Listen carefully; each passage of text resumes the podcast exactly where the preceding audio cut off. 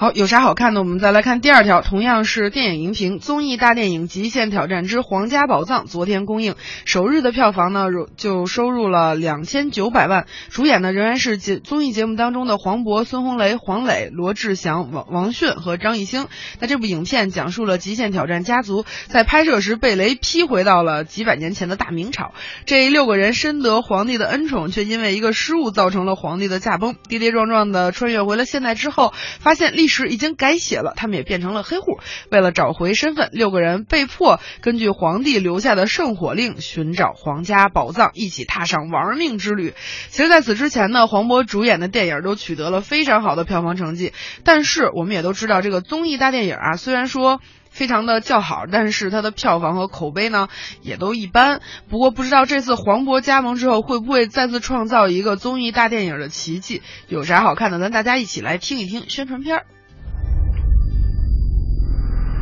哇！极限挑战，我来了！只有一个人才能得到那个大明宝藏，没人能活得长这个局。今天来就势在必得。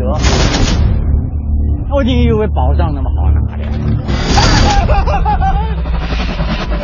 吓死宝宝嘞！快跑！快跑！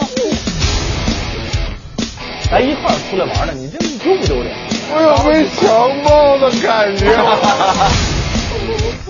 你们焕发了我的激情。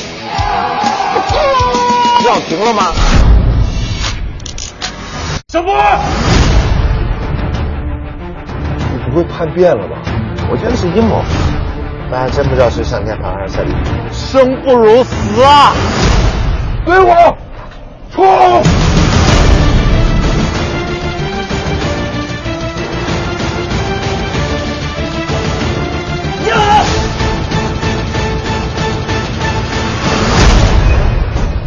不管多久，我一定会找到你们的。一群先球。